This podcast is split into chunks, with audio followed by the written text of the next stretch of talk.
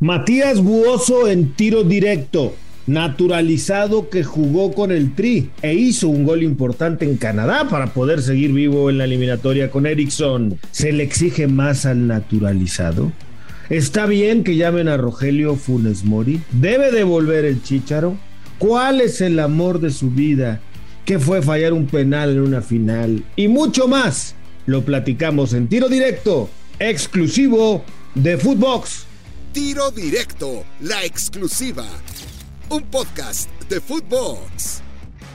Amigos de Tiro Directo, qué placer saludarlos a través de Footbox. Hoy junto a Matías Buoso, el gran Mati. El primer toro que llegó a México. Luego le pusimos al Jansen también toro, pero este fue el verdadero.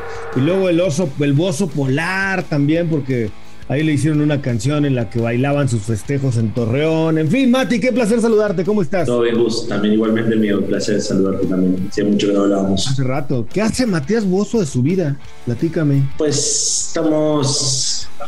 Me levanto y me desocupo. Y me apuesto y me vuelvo a, a desocupar, dijo. Algo así. Algo así. No, en serio, ¿qué haces, Mati?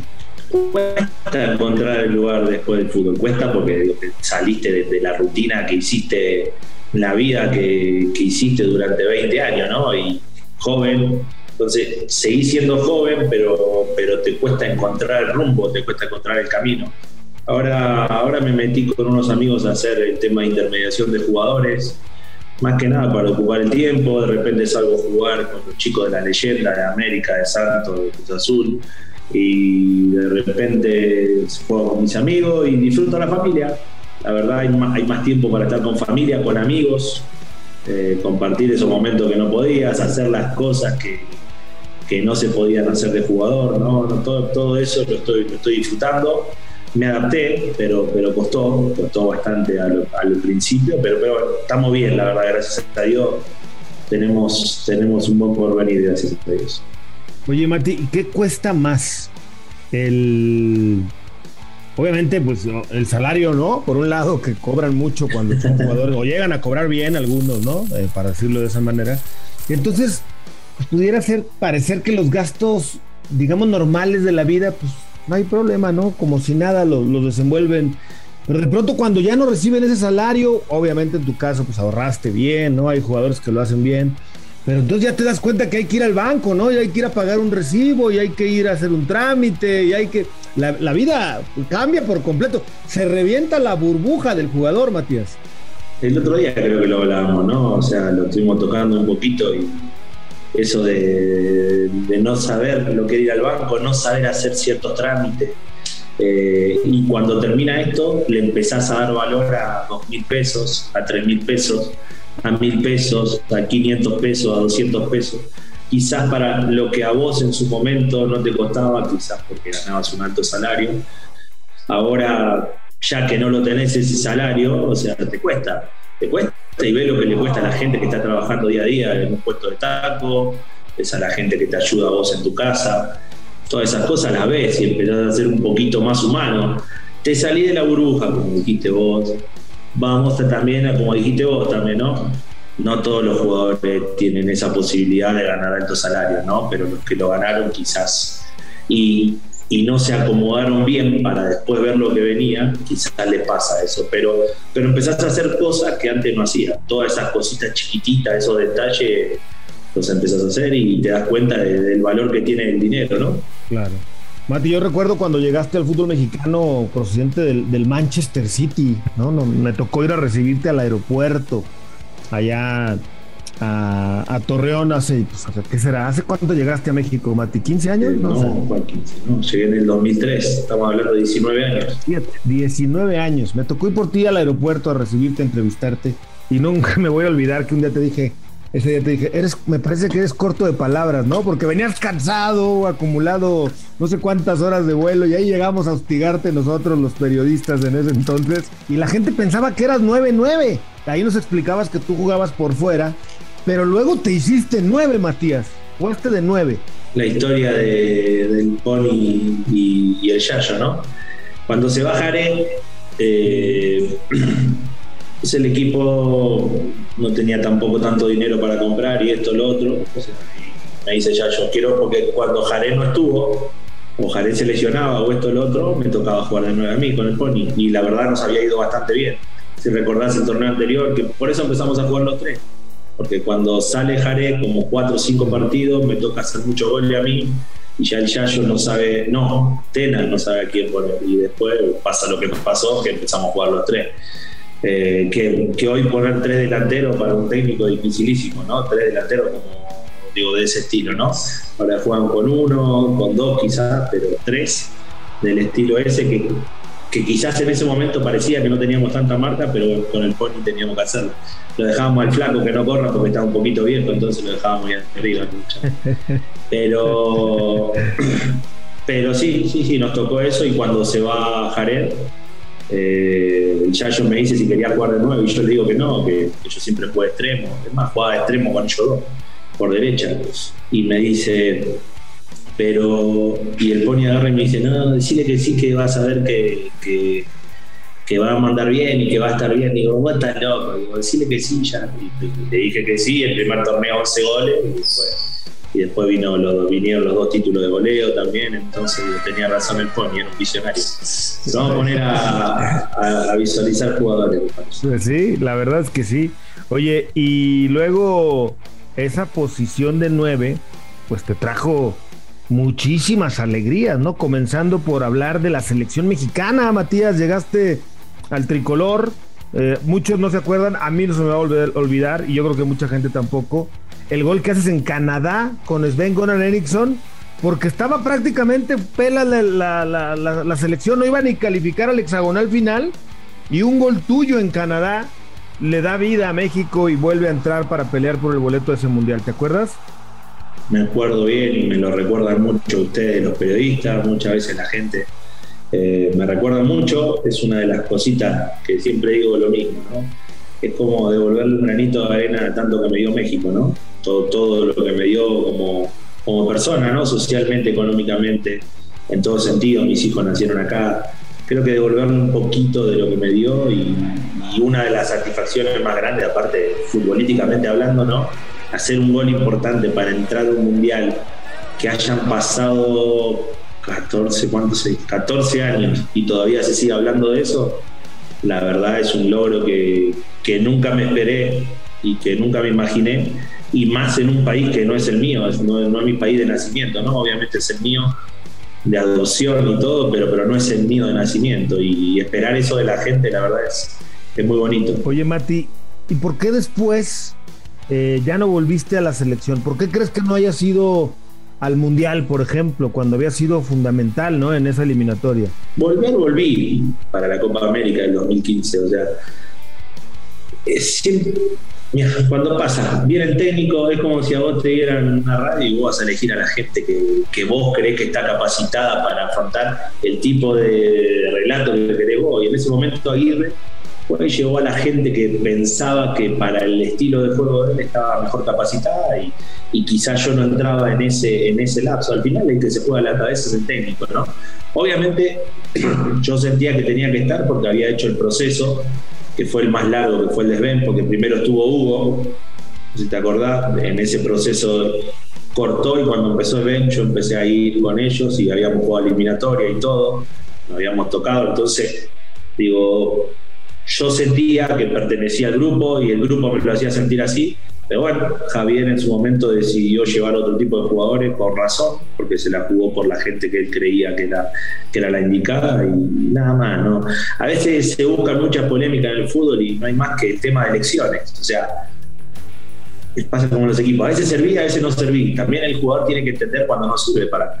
Hay un mundo, hay una edad que llega y ya el jugador, o sea, para ciertos equipos no sirve, para otros sí. Digo, es duro, pero lo tenés que entender. Te cuesta, te cuesta en el ego, pero, pero sí es parte, del, es parte del show del fútbol. Porque es lo que un hombre hace. ¿Te parece que la selección mexicana en general eh, fue ingrata con Matías Buoso o están a mano, le debes, te quedó a deber? ¿Qué opinas? No, yo estoy agradecido por, primero que nada porque al ser alguien pero vuelvo a repetir, alguien no nacido en México me dieron la oportunidad. O sea, vos te pones a ver cuántos extranjeros vinieron, cuántos tuvieron la posibilidad de nacionalizarse y cuántos no jugaron. O sea, Zambuesa no tuvo la posibilidad de jugar haciendo todos los logros que hizo. Eh, ¿Qué somos? 7, 8 los que jugamos en la selección. No, no, no, no te quiero mentir. Y, ser yo uno de esos, que me haya tocado.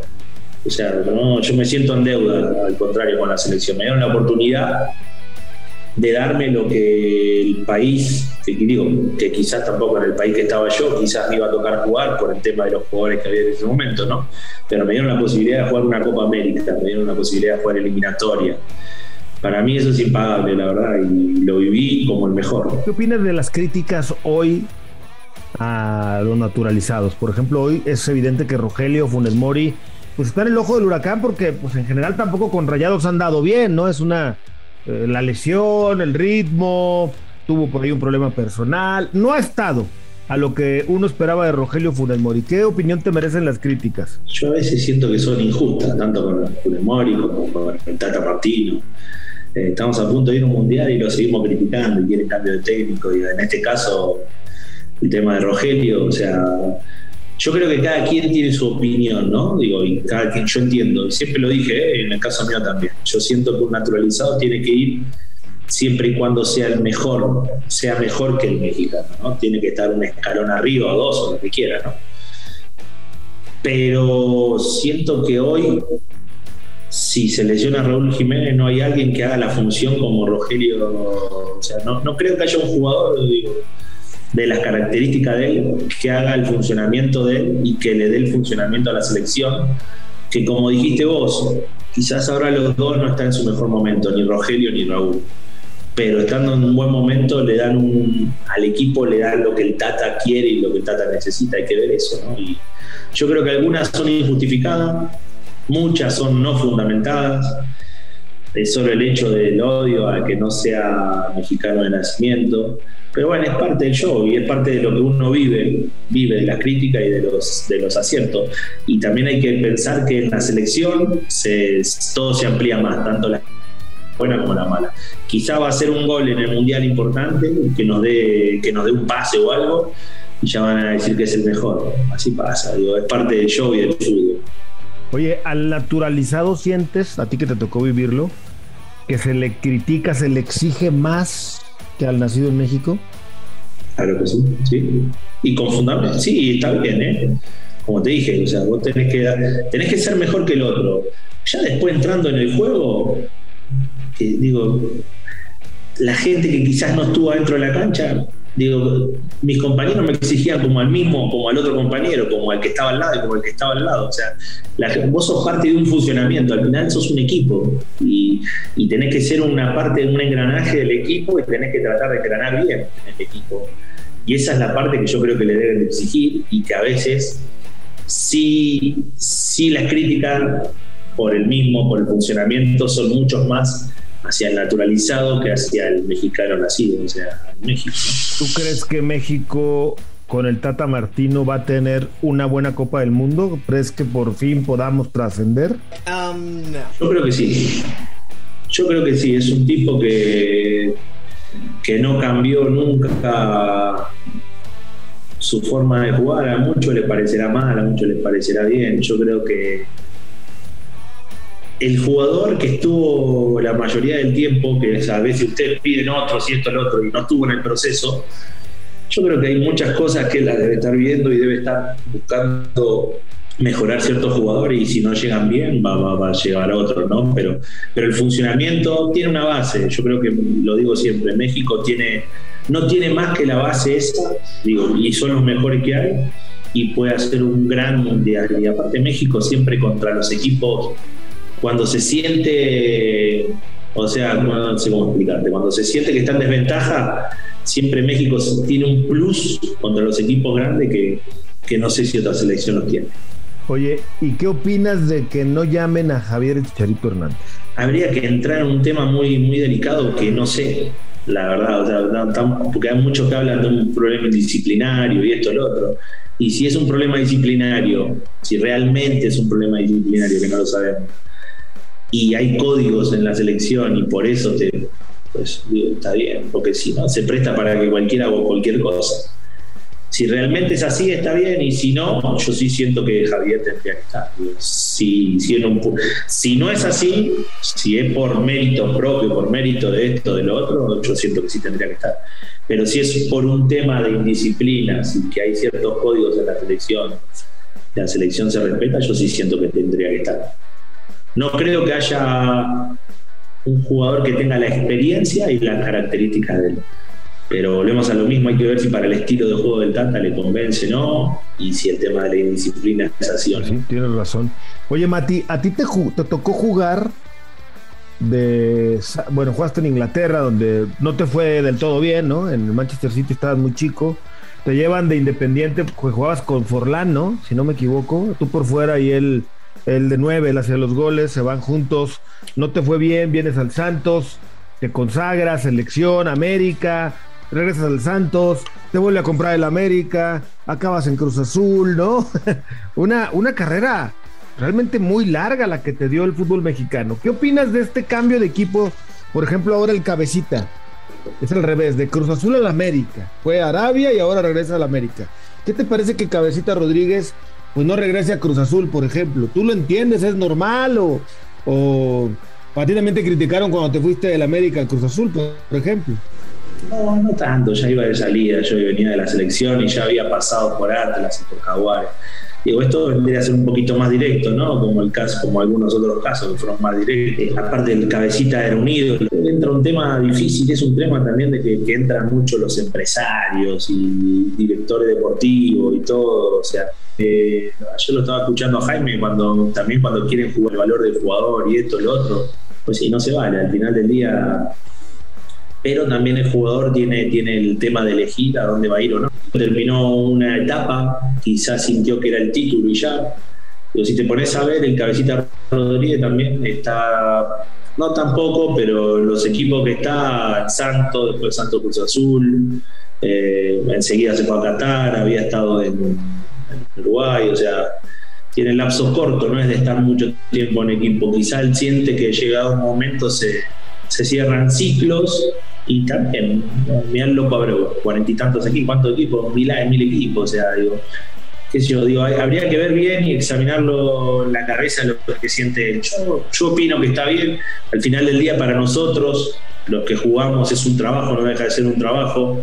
Eh, al final mucha gente dice los colores, pucha, el jugador eh, se saca de encima los colores, no es que no lo siente, eh, porque la gente lo malentiende pero el jugador tiene que pensar en el, primero que nada en el bienestar de la familia, porque es una carrera corta. Y, hoy en día, digo, en el lugar que estoy yo, veo muchos jugadores retirados que, están muy mal. Entonces, digo, yo siempre le digo, lo primero que tienen que pensar es en hacer una carrera y pensar en su familia. Y después, obviamente, te va entrando solo el cariño y el amor a medida que estás en una institución, a medida que la conoces, a medida que le vas conociendo lo bueno, lo malo, lo amateur, lo no amateur. Yo, yo, me enamoré del Atlas por las cosas amateur que tenía. O sea, me, gustó, me terminó gustando. Y en los primeros seis meses me pagaron cuatro. Y, me pagaron, me pagaron dos, perdón, me debían cuatro. O sea, y todas esas cosas, decir, ¿por qué? O sea, porque, porque te vas enamorando y le vas le va viendo lo bueno y son cosas que te tenés que quedar. Entonces yo creo que, que, no hay que malentender el tema de, cómo, cómo ve el jugador irse a otro equipo. Al final del día se escucha feo, pero es un trabajo. Obviamente le va, como te dije, y te lo repito, le vas metiendo sentimiento a medida que va pasando. Y obviamente que le vas agarrando más cariño a los equipos que te fueron bien, como todo. hablando de eso, yo recuerdo una vez que con el América le haces un gol al Santos y como que pides perdón, ¿no? Ofreces disculpa o agachas la cabeza, levantas las manos así en señal de lo siento, ¿no? al Santos, que era, pues en ese entonces el equipo de tus amores acaba de llegar al América. Eh, ¿Te criticaron mucho por eso, Matías? Me criticaron. A, a ustedes no les cuesta mucho criticar, ¿eh? Hay que vender, ¿no? Es verdad, es verdad. ¿Eh? eh yo creo que hay un respeto, ¿no? Y a la gente que le dio de comer a tus hijos y a la gente que, le dio de comer a tu familia y te dio un porvenir, o sea, creo que es un tema de respeto. No me hacía ni más ni menos gritarlo ni no gritarlo. Creo que es un tema de respeto y yo lo veo así, o sea, y es un, son parte de mis valores. Míos propios, que me enseñaron, son, los que yo agarré y los que yo elegí y, elegí hacerlo así. Y sentí que era. También le grité goles al América y había estado ahí. Y le grité goles al Atlas y había estado ahí. Eh, creo que el único que no le grité fue al, fue. ¿Y te han pagado de regreso? Después de retirado, igual te han pagado la gente de Santos. Pues hay gente que, hay gente que, yo creo que hay gente que está enojada por el penal que re, ¿no? Ah, la final de Y que hay muchos, que, muchos que se piensan que, que a propósito. a propósito? Hay algunos que, que, veo y que leo que dicen que estaba pagado. Imagínate que se, no sabía ni lo que, iban a, que, lo que íbamos a cobrar por salir campeón. Se piensa que voy a un penal por. Hay gente que está enojada por eso, pero hay mucha gente que son los mucho más los que, los que me tratan bien, la verdad. O sea, y, elegir el sentimiento de la gente uno no puede. Eso ya en parte de cada quien. O sea, y si me retribuyó o no el club, qué sé yo. Yo sí, como te dije cuando empezamos la charla, a veces sos, servís, estás. No servís, no estás. Es parte de. O sea, es. Como es un negocio que te decía para nosotros, también es un negocio para ellos. O sea, tienen que hacer el club respetable y lo tiene. Y creo que Alejandro lo hizo muy bien en ese sentido. Lo hizo cada cosita que toca, siempre lo digo, es solo. Tiene un, tiene un imán para, hacer cosas. Pero bueno, quizás a veces uno espera otro tipo de trato, o muchos de los jugadores que fueron consagrados. Y yo lo aprendí a entender, que es así. Servís estás, no servís para afuera. Me imagino que debe ser lo mismo. Digo, en los canales, que pasó lo mismo con todos los recortes que hubo en, en tu televisora, en TDN, o sea, todo, ¿no? Sí, sí, sí, pasa constantemente, en la vida, ¿no? En general. Oye, Mati, esa final que dices del Toluca, yo no soy, por cierto, de los que piensa de esa manera. ¿eh? Yo siempre estaré agradecido con tu entrega y tus goles y todo lo que hiciste como aficionado del Santos. Obviamente tú sabes que lo soy. Eh, me tocó la final del 2000, esa fue en 2012 2010, yo estaba en Londres, jugaba la final de la Champions el Manchester United contra el Barcelona en Wembley. Y yo estaba, era la noche previa al partido, yo estaba en Londres en el hotel en la madrugada, brincando en la cama, ya festejando el título, ¿no? Y lamentablemente, bueno, viene. Tú hiciste un gol y también fallaste una en el área chica, ¿no? ¿Te acuerdas? En el tiempo, no, pero es, sí, extra. Pero es como digo yo, la, liguilla esa, hice un gol con Puma, que si no hacía el gol con Puma, de entrada no pasábamos ni el cuarto de final. Claro. Porque terminamos 2, a 1 y el empate global era no pasar. Y en la final hice también el empate, 2 a 2. o sea que si tampoco hago ese gol, no llegamos ni a los penales. No te estoy reclamando, ¿eh? Que quede claro. Nada más. No, no, no. Lo digo, lo digo para la gente, lo digo para la gente que está ah, ¿qué van a que se, se, acuerdan de lo malo. Al final del día hacemos tantas cosas buenas y cuando hacemos una mala, la gente se acuerda de todo lo malo. Pero volvés a lo mismo que dijiste vos, la vida es así. La vida es así. Y hay que entenderla y hay que entender el lugar donde estamos, que estamos muy expuestos, hay mucha exposición a todo y más cuando fuiste alguien impío, no, queda mal que lo diga yo, pero hoy me doy cuenta, terminando el fútbol, que hay mucha gente que me ve, que esto, que el otro, y me, trata bien y todo, entonces sin querer te vas dando cuenta que fuiste importante para mucha gente. Por supuesto, fuiste un tipo muy importante en Santos, fuiste un tipo muy importante en América, en la selección, en Cruz Azul, en Atlas, en Jaguares, en donde estuviste, Matías.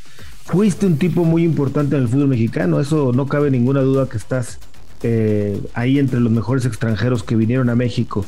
Oye, Mati, el, el América con Fernando Ortiz, ya no te tocó el Tano de jugador a ti, ¿verdad? ¿O sí te tocó en el Santos? ¿sí? Claro, salimos campeones juntos. Claro, en aquella que, le, que también juegan la Libertadores con Lanús y que vienen luego de varios mm, jugadores. No, no, el Tano ya no estaba. Y yo tampoco. Bueno, tú estabas con el Tano cuando jugaron juntos y fueron campeones, ¿no? Exactamente. también. Y él después se va, él después se va a la América enseguida. Con Castillo, con el con, el, Edgar. Con el Homie. exacto. Eh, y con el Chato también te tocó jugar. Sí. Hoy dirigen los dos al América y llevan al Cabecita Rodríguez. ¿Cómo ves este cuerpo técnico y cómo ves al Cabecita en América? Es el jugador que estaba buscando algo parecido a ti, ¿eh? Juega por fuera, pero puede jugar de nueve. La gente piensa que es goleador, pero más bien le gusta jugar por fuera. Algo similar, ¿no? De pronto. Siento que él tiene, sí, yo ya me hice, de palo último me hice más nueve, pero él tiene más movimiento, pero sí, sí, puede ser, se movía por afuera, por dentro, sí, puede jugar por los dos lados, muy, ambivalente, puede jugar de las dos formas. ¿eh? A mí me, gusta mucho ese tipo de delantero que, que te puede servir para jugar atrásito del 9 y llegar por atrás. O sea, creo que es lo que la América necesita. Después, si le va bien o no, no sé, pero creo que sí a la América le estaba haciendo falta alguien así. Digo, porque después te puede ir como sea, ¿no? Porque al final del día traes al mejor y no, creo que el Tano se ganó la posibilidad de tener, no sé, le firmar un año más, o sea, de, hacer las cosas. Ojalá que a los dos juntos le vaya de la mejor manera. Yo el año pasado quería, me, hubiese gustado mucho que salga campeón en América, pero bueno, le tocó al Atlas otra vez. Yo como ya había salido campeón del Atlas después de 70 años, digo, esperaba que salga en América, ya que había agarrado el amigo. Pero bueno, ¿viste? así pasa. Esperemos, esperemos que ahora, le toca a otro, al Tano o al Santo. Siempre, siempre esperando que, a los amigos le vaya bien o a la gente que, vos querés, ¿no? Claro. ¿Tú a qué equipo le vas hoy, Matías? Si es que le vas a algún equipo en México. Te dije, yo tengo mucho cariño por la gente del Santo, por la gente del Atlas, por la gente de América. Eh, cada vez que, por ejemplo, mi familia, acá mi mujer, son, la familia de mi mujer son todos del Atlas. Entonces, cuando pasó lo del Atlas, estuve festejando por, porque sabía lo que habían sufrido ellos. Y si pasa lo de Torreón, mis hijos son, fanáticos del Santo y voy a estar ahí festejando con ellos. O sea, digo, van a decirle vas a todos lados. No, pero tengo mucho cariño y mucho respeto por la gente que, que me dio. O sea, al final del día, hincha, hincha, soy hincha de, de Banfield de Mar del Plata, el equipo que me vio nacer, nada más. Me hice hincha independiente, después me, hice hincha de Santos, o sea, todas esas cosas me pasaron en el camino. Claro. Oye, tu hijo, por cierto, juega al fútbol en Santos, ¿no? En Santos, Chaparrillo. Luca. Lucas, sí. Luca Buoso. ¿Juega, ¿Juega como tú de nueve o de qué juega? ¿O por fuera? Juega, sí, por ahí juega, juega, sí, por ahí juega todo el día, pero sí juega de nueve juega de 9, atrasito de 9, por ahí juega de extremo. ¿Qué edad tiene? 13. ¿Le veremos en la primera división? Ojalá, Dios te escuche, a ver si, a ver si me paga una cervecita, una comidita. La cervecita te la invito yo la próxima vez que te vea, eso cuenta garantizado, mi querido. Que soy largo. ¿Eh? ¿Eh? que soy largo. Eso me queda claro. a mí también de vos. Pero yo me mordí la lengua. Es que yo te conocí, ¿eh? Oye, no te olvides que en la época de que tú eras jugador del Santos, a mí me, me invitaban a las fiestas de ustedes. Afortunadamente era el único periodista que iba a esas fiestas. Y bueno, si yo platicara algunas de esas, nos podríamos hacer un libro de buenas anécdotas que vivimos juntos. No puedo olvidar una fiesta de Johan Rodríguez, que los hombres fuimos vestidos de mujeres y las mujeres de hombre, entre otras cosas, ¿no? Que nos divertíamos. Mucho. Johan. Mati. Creo que le entendieron mal a la hora de decir quién se tenía que vestir de qué o qué, ¿no? fue claro. Mati, muchísimas gracias por esta charla. Te mando un fuerte abrazo, querido Toro. Gracias a ustedes y bueno, saludos a todos. Matías Buoso en tiro directo. Yo soy Gustavo Mendoza. Ahora me escucha, ahora no. Esto fue Tiro Directo, la exclusiva, un podcast de Footbox.